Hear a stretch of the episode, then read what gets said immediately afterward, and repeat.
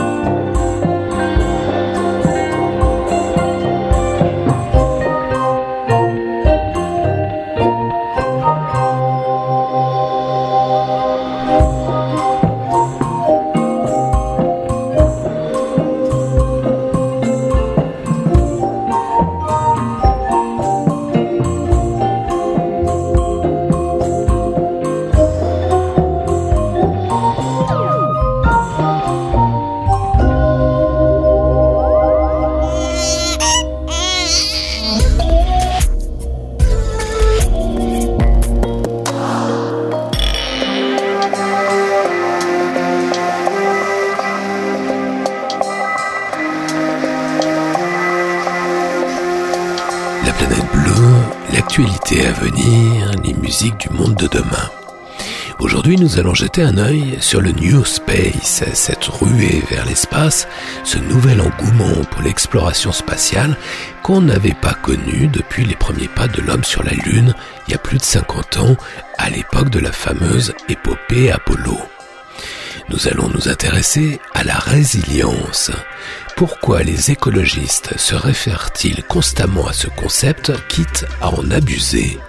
Vous l'avez sûrement remarqué, dans certains discours écolos, le mot résilience apparaît dans chaque phrase. Le concept est-il à ce point indispensable, incontournable, irremplaçable? Ou serait-ce le signe d'un appauvrissement de la pensée et donc de la culture? Bien peu se rappellent son nom. Il a pourtant été l'un des inventeurs de l'ambiante, l'une des figures de l'electronica alors naissante, avec son groupe expérimental Deus Ex Machina. Nous allons rendre hommage à l'une des figures de la planète bleue, Igor McRams, disparu il y a déjà plus de dix ans. Nous allons feuilleter l'une des plus belles revues en langue française, Relief. Fidèle à son concept, cette nouvelle édition réunit écrivains, poètes, illustrateurs et scientifiques autour d'un thème quand même pas banal, les prairies. C'est beau, foisonnant, épanouissant. Et nous allons faire une balade dans l'un des coins les plus protégés d'Europe, terre des Templiers, des paysans, des brebis et de ceux qu'on n'appelait pas encore les écologistes, symbole mondial de la lutte antimilitariste et anticapitaliste, le Larzac. Le panoramique sonore va nous entraîner aujourd'hui de San Paolo à Los Angeles, de Gaza à Manchester, de Berlin à Copenhague, de New York au Caire, de Varsovie à Paris, de Chine en Colombie via Tucson, Arizona, générique complet du programme musical en fin d'émission. Rêvez l'avenir encore un peu sur la planète bleue.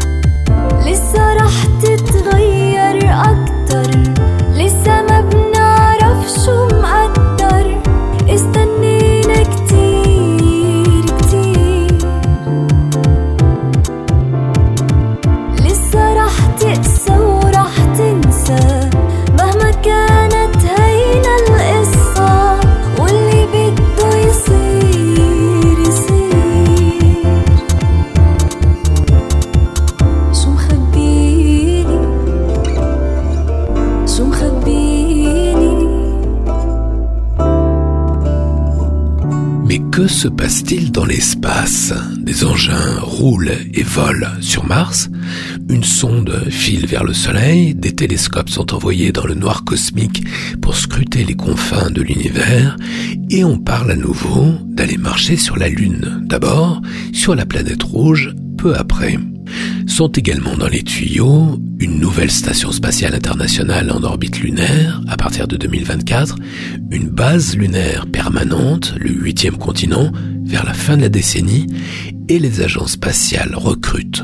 Oui, depuis quelque temps, on a l'impression d'assister à un nouvel engouement pour l'exploration spatiale, comme on n'en avait pas connu depuis les premiers pas de l'homme sur la Lune, l'épopée Apollo, il y a plus de 50 ans. Et il semble difficile de n'attribuer ce nouvel enthousiasme qu'au charisme formaté de Thomas Pesquet. D'autant que les partenaires privés sont de plus en plus présents dans cette ruée vers l'espace et que de nouvelles puissances spatiales émergent, comme les Émirats arabes unis ou la Corée du Sud, que l'Inde monte en puissance et que la Chine a commencé l'édification de sa propre station spatiale. Pour caractériser cette nouvelle ère spatiale foisonnante, les spécialistes ont même inventé une formule, ils parlent de New Space. Surfant sur la vague et ses premiers succès avec la NASA, Elon Musk, le jeune cinquantenaire bouillonnant patron de SpaceX, n'a pas hésité à affirmer qu'il serait en mesure d'envoyer une première mission habitée vers Mars en 2026. De quoi affoler les experts en prospective qui situent, eux, le premier vol habité pour la planète rouge plutôt vers 2033. Alors, nouveau coup de bluff du milliardaire californien? C'est que les contraintes ne manquent pas. D'abord, d'ordre technologique. Les chercheurs tentent d'imaginer des propulseurs plus rapides, plus légers et plus propres. Mais aussi et peut-être surtout d'ordre physiologique et psychologique trouble de la coordination entre l'œil et la main, c'est quand même délicat pour un astronaute, sans parler du danger cuisant des radiations cosmiques. Un voyage spatial prolongé, comme celui pour aller sur la planète rouge, équivaudrait à un séjour longue durée dans un grille-pain. Gare à l'altération des cellules et aux tumeurs cancéreuses potentiellement mortelles. La dimension psychologique est peut-être la plus délicate car le confinement d'un vol vers Mars et l'impossibilité de communiquer en temps réel avec la Terre est difficilement simulable. La quasi-totalité des expériences menées à ce jour ont mal tourné, révélant d'énormes difficultés. Violence, tentative de viol. Le cosmonaute russe Valérie Ryumin aurait avoué toutes les conditions pour commettre un meurtre sont réunies si vous mettez deux humains si longtemps dans une cabine si petite. Si vous voulez en savoir plus sur les nouvelles orientations de l'exploration spatiale, voyez le dossier très complet publié par Carnet de la revue du CNRS.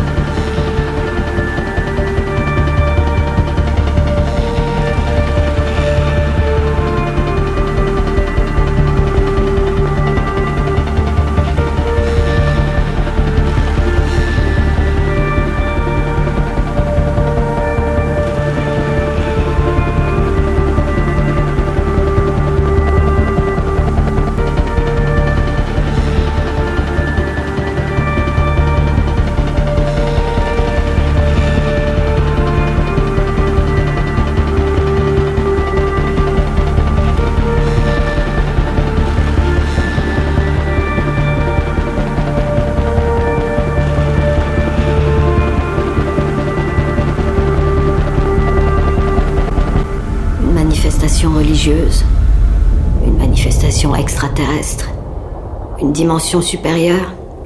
Beaucoup d'hypothèses à ce jour, peu de concret. Ça a commencé il y a environ trois ans. Le parc national Blackwater a signalé qu'un phare était entouré par une chose qu'ils ont appelée un miroitement. L'un de leurs gardiens a voulu aller voir ce qu'il en était. Il n'est jamais revenu. Ça a été classé secret défense. Depuis, on s'en est approché par voie terrestre, maritime, on a envoyé des drones, des animaux et même des humains. Mais rien n'en revient jamais. La planète bleue. Et la frontière s'élargit. Le phénomène s'étend. Pour l'instant, ça gagne sur des marécages quasiment déserts qu'on a, disons, fait évacuer en prétextant un déversement chimique, mais l'argument ne tiendra plus longtemps. Dans quelques mois, la zone se sera étendue à l'endroit où nous sommes, présentement. Ensuite, nous parlerons de villes entières, d'États, et ainsi de suite.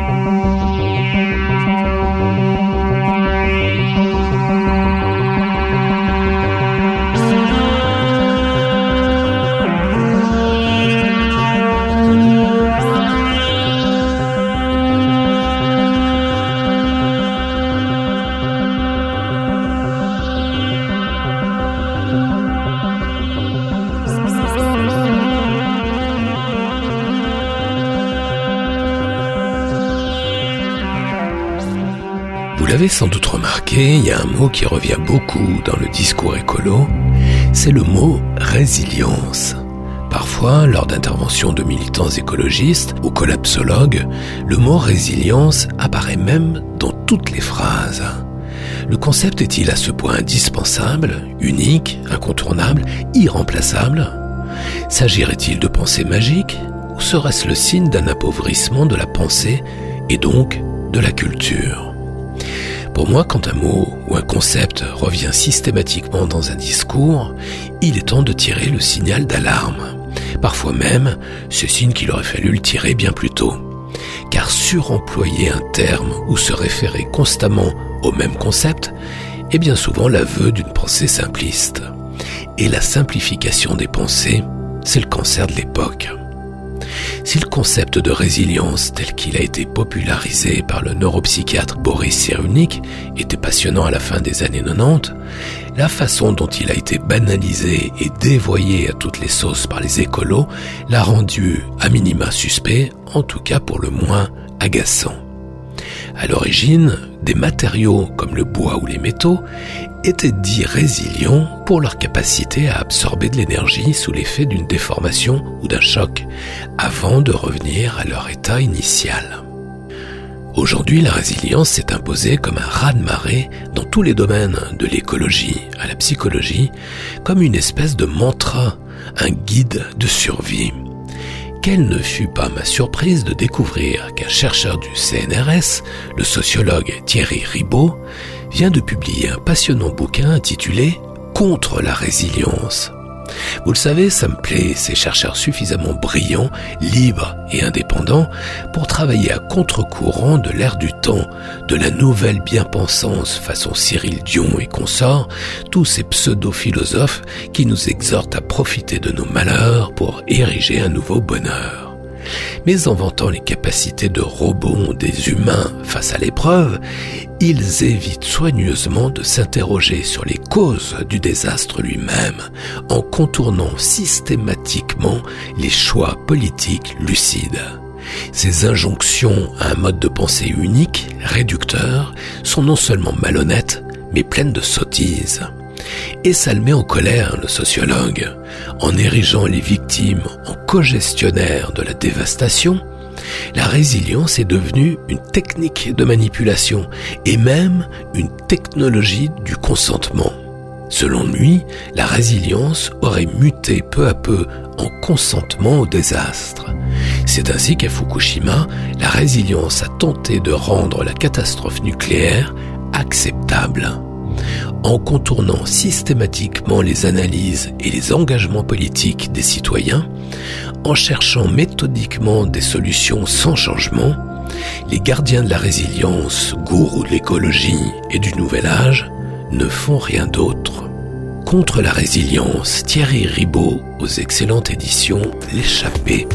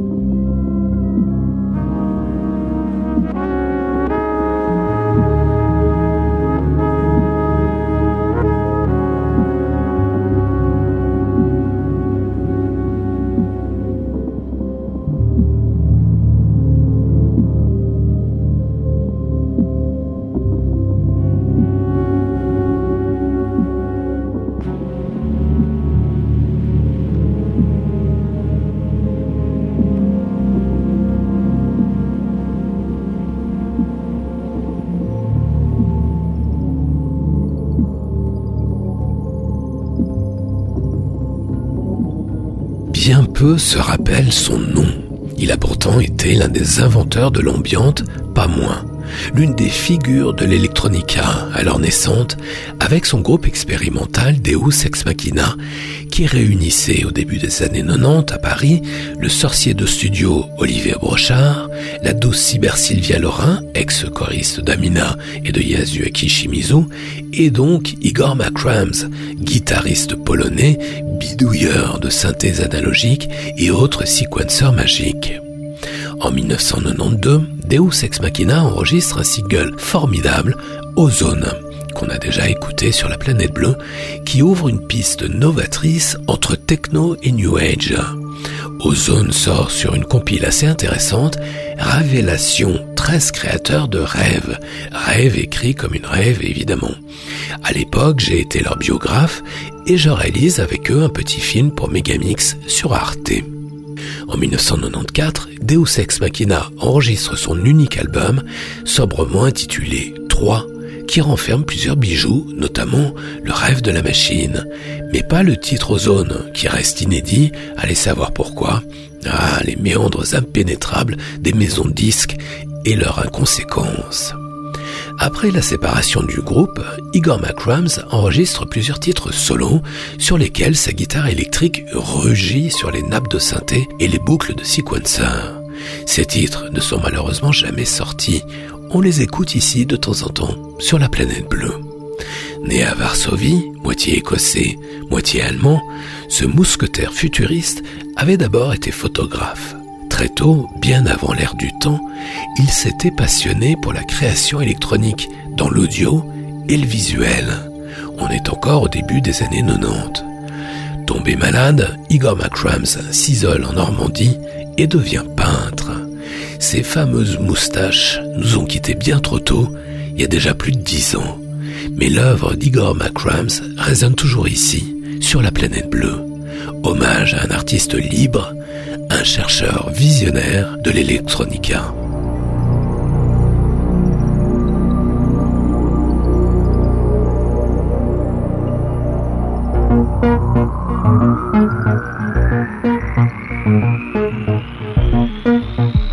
La planète bleue, bleue, bleue, bleue, bleue.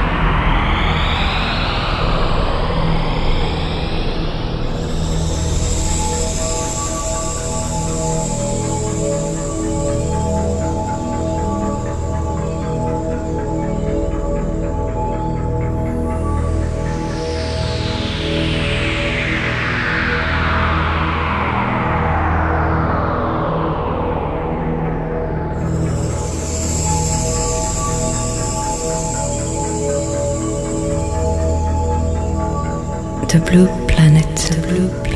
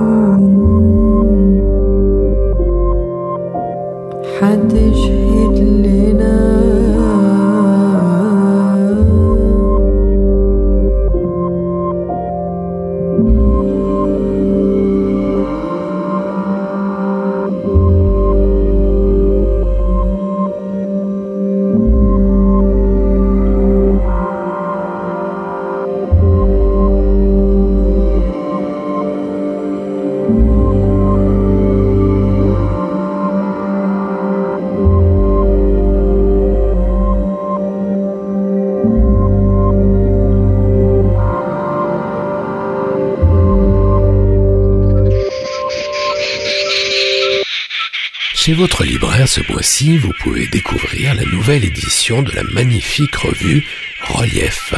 Assurément l'un des plus beaux MacBooks ou MOOC. Vous savez, ces magazines livres, des objets à moitié revus, à moitié livres, qu'on ne jette pas comme un magazine après les avoir lus, mais qu'on archive dans sa bibliothèque. De toutes ces revues haut de gamme, Relief est l'une des plus littéraires et sans doute la plus thématisée. Le thème de cette nouvelle édition les prairies. C'est toujours aussi beau, foisonnant et enrichissant. Et ça rappelle un peu actuel le magazine culte des années 80 et 90 qui faisait de longs papiers, par exemple, sur le futur des paysages. Tout le monde s'en foutait, mais c'est ça, l'avant-garde, traiter des sujets que le public n'attend pas. Même si Relief est moins ostensiblement futuriste que ne l'était actuel. Fidèle à son concept, dédié à la nature, à l'aventure et à l'exploration, ce numéro consacré aux prairies invite des chercheurs, auteurs, illustrateurs, géographes, philosophes, biologistes, poètes et historiens nous raconter les mondes d'hier et de demain, Face au chaos climatique, à l'effondrement de la biodiversité, Relief propose une réflexion pluridisciplinaire sur nos relations à la Terre et aux vivants.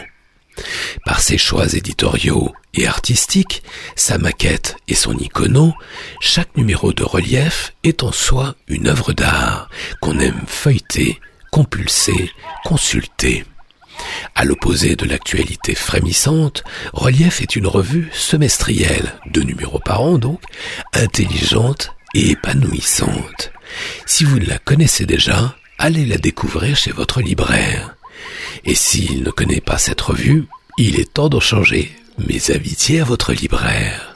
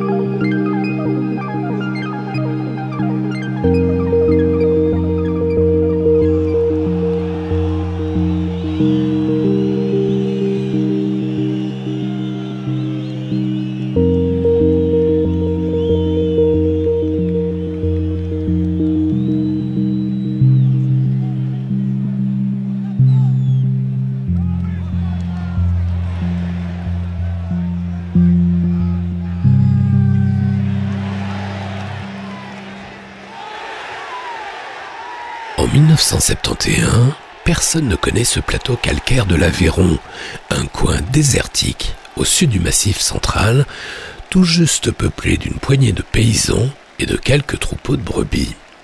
Si le Larzac surgit inopinément dans l'actualité, c'est que l'armée française, déjà propriétaire d'un gigantesque camp militaire, s'apprête à annexer les milliers d'hectares du Larzac et donc à expatrier les paysans qui travaillent depuis des siècles ce sol aride, rocailleux, désolé et magnifique. À peine trois ans plus tôt, ce qui a rendu historique le mouvement révolutionnaire de mai 68, c'est la convergence des luttes entre étudiants et ouvriers, deux publics qui ont toujours été pour le moins distants. Au Larzac, c'est une autre convergence des luttes encore plus improbable qui va se dresser contre l'État et contre l'armée, celle des paysans et des gauchistes, des anarchistes, des libertaires, qui va rendre ce lieu symbolique de la lutte des classes et notamment de la résistance face à l'armée tout un symbole, un choix de vie, une divergence fondamentale. Une époque où les luttes semblaient encore simples, les bons contre les méchants, les écolos et les paysans contre les militaires. Après dix ans d'une lutte acharnée, le projet d'extension du camp militaire sera abandonné en 1981 par François Mitterrand dès que la gauche arrive au pouvoir.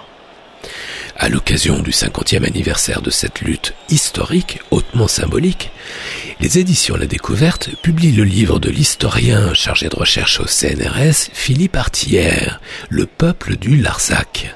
Ce qui rend ce bouquin original, c'est son inscription dans le temps long c'est que si le Larzac a surgi dans les médias du monde entier en 1971, son histoire est autrement plus longue, de l'implantation des Templiers jusqu'à l'industrialisation du Roquefort. Aujourd'hui, le COS du Larzac est inscrit au patrimoine mondial de l'humanité et donc ultra protégé. Pas de construction, pas de résidence secondaire, ce qui a évidemment préservé ce site rocailleux non seulement de l'armée, mais aussi de l'industrie touristique.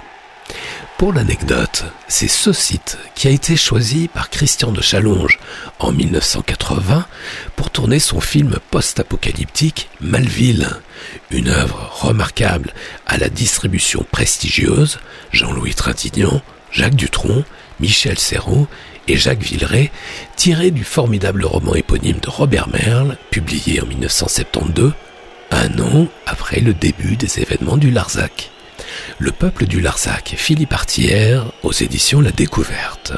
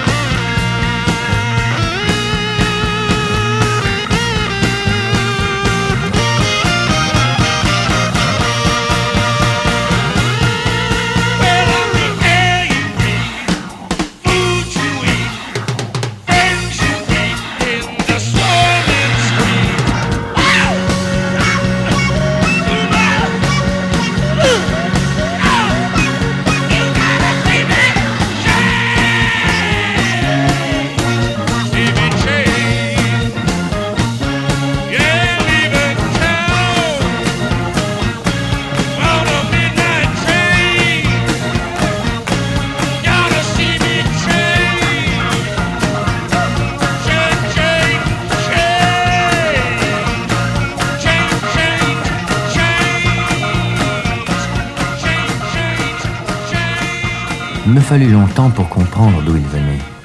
Le petit prince, qui me posait beaucoup de questions, ne semblait jamais entendre les miennes. Ce sont des mots prononcés par hasard qui peu à peu m'ont tout révélé. Ainsi quand il aperçut pour la première fois mon avion. Qu'est-ce que c'est que cette chose-là? Ce n'est pas une chose, ça vole. C'est un avion. C'est mon avion. Comment? Tu es tombé du ciel? Oui. Ah, ça c'est drôle Alors toi aussi tu viens du ciel? De quelle planète es-tu? Tu viens donc d'une autre planète? C'est vrai que là-dessus, tu ne peux pas venir de bien loin. Mais toi, d'où viens-tu, mon petit bonhomme?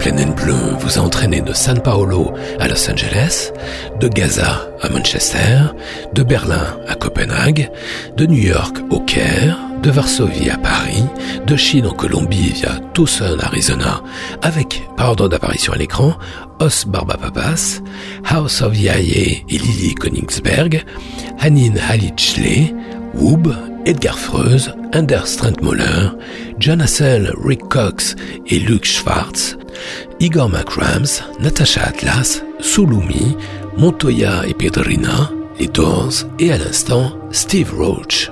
Retrouvez les références de tous ces titres et podcastez l'émission sur laplanètebleu.com. La planète bleue libre, indépendante, partout, toujours, tout le temps, en FM et en DAB, en streaming et en podcast, sur laplanètebleu.com, sur Mixcloud et sur iTunes. La planète bleue. Yves Blanc. Prochain départ pour la Terre. Plus tard, plus loin,